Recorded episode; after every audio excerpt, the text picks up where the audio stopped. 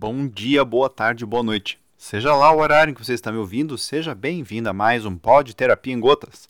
Meu nome é Akin, eu sou psicólogo clínico e estarei aqui com você nos próximos minutos falando a respeito de amor líquido. O amor líquido, em final de contas, é algo para beber mesmo, né? Uh, bom, essa expressão amor líquido ficou muito conhecida a partir do famosíssimo sociólogo polonês, né, ele é nascido na Polônia, Zygmunt Bauman, a teoria da modernidade líquida e tudo mais, e existe um livro chamado Amor Líquido, aonde ele fala a respeito das novas estruturas de relacionamento dos seres humanos. É, é interessante que muitas coisas que ele fala neste livro Uh, como temos, por exemplo, como conectividade, né? Uh, a questão do amor, dessas novas formas de relação de amor líquido serem muito fugazes, geralmente estão associadas com, por exemplo, Tinder, uh, aplicativos como Happen e outros desses aplicativos de encontro, mas este livro ele é escrito numa época anterior a isso. Então, isso é um dado muito interessante que eu gosto de trazer para as pessoas, porque o Bauman, nesse sentido, ele fez uma antevisão do como as relações iriam se transformar. Né? Então, ele faz isso nessa época já. Bom, a ideia da modernidade líquida que o Bauman traz é este momento social em que a gente vive uma época que tem uma estrutura muito frágil. Tá? As estruturas são frágeis. Ou seja, não existe mais aqueles marcos nos quais nós podemos nos sustentar, nos quais nós podemos acreditar que serão os marcos que vão nortear a nossa vida, aquelas concepções como, por exemplo, entrar para uma boa empresa e passar a vida inteira nessa boa empresa, cada vez mais começam a ficar frágeis. Tá? Então, nós temos uma crescente onda da incerteza, da instabilidade, ou seja, nada mais é certo, nada mais é estável, e isso começa a criar esse cenário onde as coisas fluem de um modo muito rápido, as coisas estão mudando o tempo todo, e grosso modo, por este motivo a gente fala nesta ideia de líquido. Ou seja, as coisas vão mudando de forma, elas não têm mais a solidez que a era industrial tinha, né? E em detrimento disso daqui, nós temos uma sociedade que é extremamente permissiva, que é extremamente permeável, onde as coisas podem mudar e remudar e se fazer e se desfazer de várias maneiras e de vários momentos. E isso vai ser aplicado para a ideia do amor. Tá? Então, uh, o amor líquido é este amor ou melhor dizendo, este tipo de relacionamento, aonde as pessoas não têm mais estruturas, né? É, e hoje em dia, inclusive, talvez você esteja ouvindo isso e falando, yes, nós não temos mais estrutura, agora nós podemos fazer o que quisermos. Esse é exatamente o pensamento líquido. Né? Ou seja, que demoniza, vamos dizer assim, a ideia, a própria ideia de estrutura. Não, ter estrutura é uma coisa ruim, uma coisa do mal. Né? Uh, e é exatamente esse tipo de raciocínio que vai fazer com que tenha uma crescente cada vez maior de estilos do que a gente pode vir a chamar de relacionamentos. Tá? Agora, o próprio conceito de relacionamento, ele entra um tanto em questão, né? ou seja, essas coisas, essas formas de relação líquida, elas são de fato relacionamentos? É? Por que, que eu estou trazendo essa pergunta? Porque a própria ideia de relacionamento implica em uma estrutura. E a partir do momento que nós não temos mais uma estrutura, a gente também começa a reavaliar se isso é de fato um relacionamento ou não. É uma forma de interação, mas se isso chega a configurar um relacionamento, é algo que começa a ser questionado. Né? A partir do momento que nós questionamos as próprias formas de, de relacionamento, a ideia de relação também começa a entrar em colapso. E essa percepção de que a própria concepção de relação entra em colapso é o ponto central da ideia do amor líquido. Porque não é apenas a questão de formas de se relacionar. É, nós não vamos nos relacionar é, eu e você, né, eu e uma mulher, eu, uma mulher e um homem. Né, nós vamos fazer um trio, vai ser eu e mais duas mulheres. Vai, nós vamos mudar isso ao longo do tempo, nós vamos se separar e se resseparar e voltar. E não é mais especificamente isso. A ideia é a relação em si. Ou seja, quando o Bauman vai falar das ideias de, por exemplo, compromisso e conectividade, ele já está mostrando que existe uma diferença bem importante para esses, essa nova fase de relacionamentos de eu estar comprometido com alguém e ou com uma relação com esta pessoa e de eu estar simplesmente conectado. Ou seja, a conexão é algo fugaz, imediato, e ela tem a ver com a minha disponibilidade. Aí ele vai fazer uma metáfora é, com alguns dispositivos de contato, né? como por exemplo na época o MSN, em que você, por exemplo, podia estar online, mas não estar online para uma pessoa. Então eu estou online, estou conversando com 10 pessoas, mas para essas outras três aqui, eu estou offline. Isso é a ideia de conectividade, que é diferente de compromisso. Né? Então, eu estou comprometido. Quando eu estou comprometido, é como se eu estivesse 100% online o tempo todo. E a pessoa pode ver que eu estou 100% online o tempo todo. Quando eu estou apenas conectado, eu estou conectado enquanto eu quero, do jeito que eu quero, na hora que eu quero e para que eu quero. Então, esse, essa ideia é que ele começa a pontuar como a ideia da, do amor líquido. Né? Uh, uma outra questão que ele traz também é a percepção de globalidade. Ou seja, enquanto antes nós tínhamos um amor local, né, agora nós temos um amor global. Ou seja, é possível que a gente possa ir para qualquer lugar do mundo, é possível que a gente se relacione com pessoas de vários lugares do mundo, enquanto antes né, tínhamos um amor mais local, mais restrito à nossa cidade, muitas vezes restrito, dependendo da cidade onde você mora, restrito até o teu bairro, né? É, e as relações se dariam com aquelas pessoas ali, dificilmente alguém sairia disso. Né? Geralmente a pessoa que saía, saía disso saía da cidade e dificilmente voltava. Né?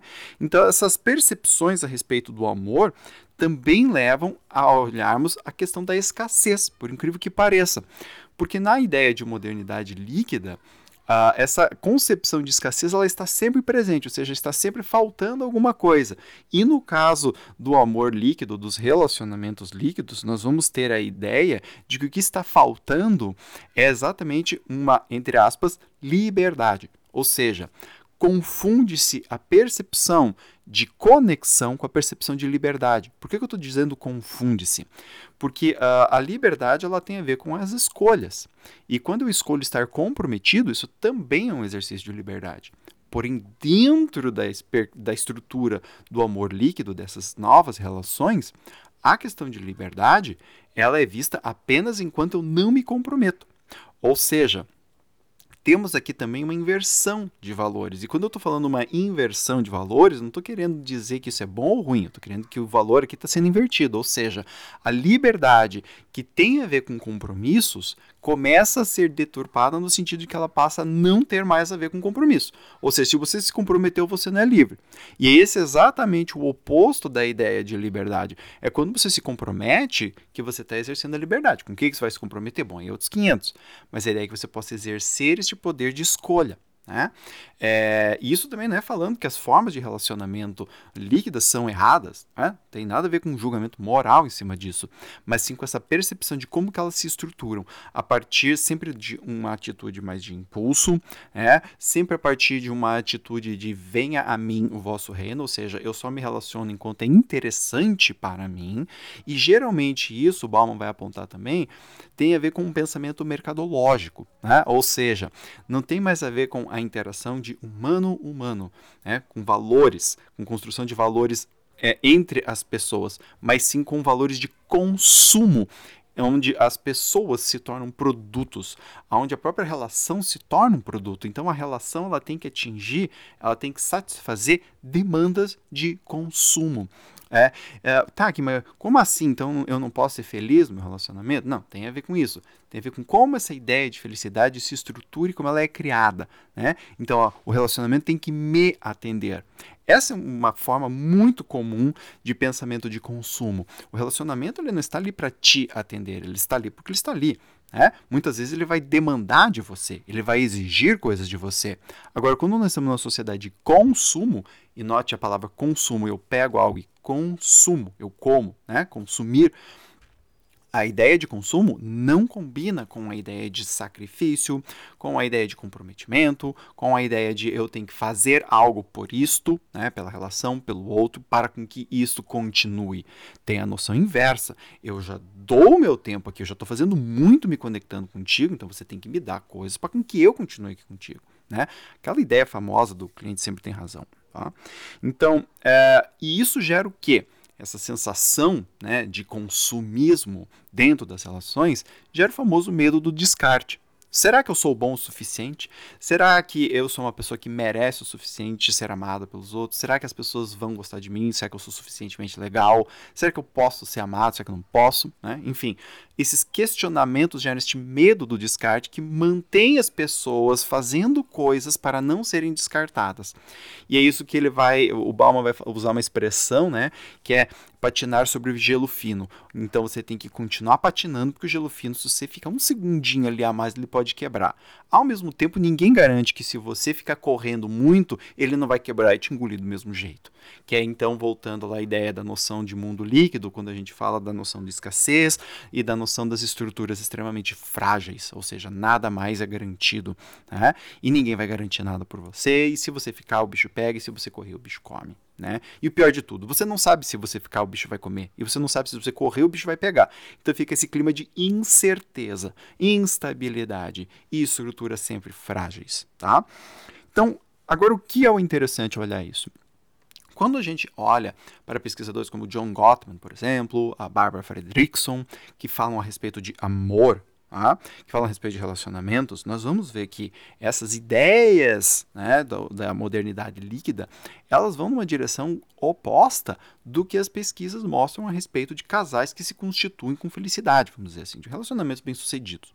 De novo, gente, eu não estou falando a respeito das novas estruturas de relacionamento. Não estou falando com o que eu acabei de dizer que, por exemplo, um casal homoafetivo não vai ser capaz de ser feliz. Eu não estou afirmando isso. Eu não estou afirmando que é impossível de, por exemplo, um homem viver com duas mulheres ou uma mulher viver com dois homens. Eu não estou dizendo que isso vai ser o caos e que ninguém vai ser feliz por isso. Não é isto. Não é a estrutura do relacionamento. É a ideia de relação ok? É isto que as pesquisas nos mostram que a modernidade líquida está indo, vamos dizer assim, numa direção contrária, tá? Por que, que as pesquisas falam isso? Em primeiro lugar, que a questão de comprometimento, ela é um fator fundamental, porque o comprometimento leva à ideia de confiança. E aqui você vai ter o John Gottman falando a respeito disso, por exemplo, em vários livros, mas, por exemplo, no livro é, o, o que faz o amor durar, tá? É, onde ele mostra a questão da importância da confiança. E em relacionamentos líquidos, confiança ela não existe. Ela não existe por quê? Porque não existe intimidade. Né? O relacionamento líquido, como ele está baseado na conectividade, ele prega contra a ideia de é, de você se tornar íntimo. Por que, que eu não posso me tornar íntimo de alguém se, se eu estou só me conectando? Porque intimidade requer tempo, ela requer abertura, ela requer vulnerabilidade e isso não existe dentro de uma relação de conectividade. E, de novo, eu não estou falando que isso é ruim ou que isso é bom, não estou julgando isso. Agora, eu estou querendo mostrar os limites de cada coisa. Coca é Coca, Fanta é Fanta. Você pode tomar Coca à vontade, mas ela nunca vai ter o gosto de Fanta. Né? Simples assim. A outra questão é que quando você está num relacionamento aonde a confiança não é necessária, aonde a confiança não reside, né, você também não vai ter a ideia de honestidade. Então, uh, as desculpinhas, ou simplesmente não falar absolutamente nada, acontecem em relacionamentos líquidos. Só que isso é exatamente o oposto do que você vai ter em relacionamentos onde existe um investimento na relação, tá? E aonde existe também uh, a ideia de você criar intimidade com alguém, de você criar laços, ou como diz o Bauman no livro, né, indeterminar o meu futuro com a uma pessoa. Né? E a questão da vulnerabilidade, ela também desaparece, por quê? Porque eu só vou me abrir na medida em que isso é importante e bom para mim. Então, quer dizer, eu não me torno vulnerável jamais. O outro jamais virá saber que tem alguma parte vulnerável em mim. Né? Então, nesse sentido, é que a estrutura das relações líquidas, seja ela qual for, né? É, vai indo na direção oposta de criação de intimidade, e aí a tendência vai ser que as relações comecem a se tornar mais frias. Se eu não me torno íntimo de você, você é o que para mim? Né? E eu sou o que para você? Né? Eu sou um produto a ser consumido. Tá? E quando a gente tem este tipo de estrutura de relação, não importa qual é a relação, o, o tipo formal de relacionamento que está sendo constituído. Você pode ter, inclusive, um casamento de um homem e uma mulher, né? bem tradicional, na Igreja Católica. Agora, se o modelo de relação deles for esse modelo de conectividade, essa ideia de relação líquida, né? Nós vamos ter um relacionamento frio e distante. Ah, que mas isso já acontece muito. Sim, isso acontece muito. E agora o que o Bauman chama a atenção é que me parece que isso está sendo institucionalizado como uma nova norma de se relacionar. Né? Onde cada vez mais as pessoas precisam passar por cada vez mais protocolos, cada vez mais o olho no olho se torna uma coisa quinquentária, né? não é nem secundária ou terciária, primeiro você tem que passar por uma série de aprovações para depois ter o olho no olho. Agora, o interessante é que a Barbara Fredrickson, por exemplo, que é uma pesquisadora de emoções positivas, dentre elas o amor, nos mostra que essa questão de contato físico ela é fundamental para o amor para a nossa espécie, por enquanto ainda. Né? Talvez daqui uns 300, 400 anos, em que a questão da interatividade se tornar né, mais forte para nós, a gente mude, mas por enquanto é isso que temos. Tá? Então, é, todas essas questões são interessantes de serem é, refletidas e de serem experienciadas também, porque esse novo tipo de relação está chegando aí para ficar. Né? Cada vez mais as gerações se re relacionam, se conhecem, cada vez mais por aplicativos. Qual é o, o, o verdadeiro é, é tamanho que isso vai possibilitar para elas? Qual o tipo de relação, a profundidade de relação? A gente ainda não sabe dizer pensamos que talvez a gente tenha relacionamentos mais distantes. Né? E as nossas pesquisas estão mostrando isso. Tá? O índice de eh, divórcios aumenta, cada vez mais as pessoas se relacionam, transam menos. Né? Cada vez mais, a partir dos anos 2000, a gente tem tido pessoas com um, um QI de reconhecimento facial, reconhecimento de emoções menor. Né? Então, tudo isso está nos levando a crer que cada vez mais o ser humano está mais distante da sua própria humanidade no que tange a ideia de relacionamentos. Tá? Então, por este motivo, é que esse podcast é tão importante para mim, porque a ideia de relacionamentos é fundamental para nós e a ideia dos amores líquidos, né, desse novo tipo de estrutura, tende a nos distanciar. Gente, espero que vocês tenham gostado do podcast. Uh, se você gostou ou não gostou e ou tem sugestões para me dar, por favor, acesse o meu site www.aquinneto.com.br e lá você vai ter acesso a todas as minhas redes sociais, por onde você vai poder entrar em contato comigo: Facebook, Instagram, Telegram, Twitter. Meu celular vai estar lá também. Você também pode entrar em contato por nosso e-mail, tá? Ou você pode acessar é, também o, vídeo, o meu canal no YouTube, tá? E esse próprio podcast e entrar em contato comigo lá para a gente conversar tá bem? É, também convido vocês a conhecer os meus livros, Psicoterapia em Gotas 1 e 2, e a assinarem a minha newsletter. Tá? Lá no site, no, bem no finalzinho do site, tem um campo para você assinar a newsletter. E eu gostaria muito que você fizesse isso para eu poder te mandar conteúdos exclusivos via o seu e-mail, ok? Gente, um abraço grande para vocês e até a próxima.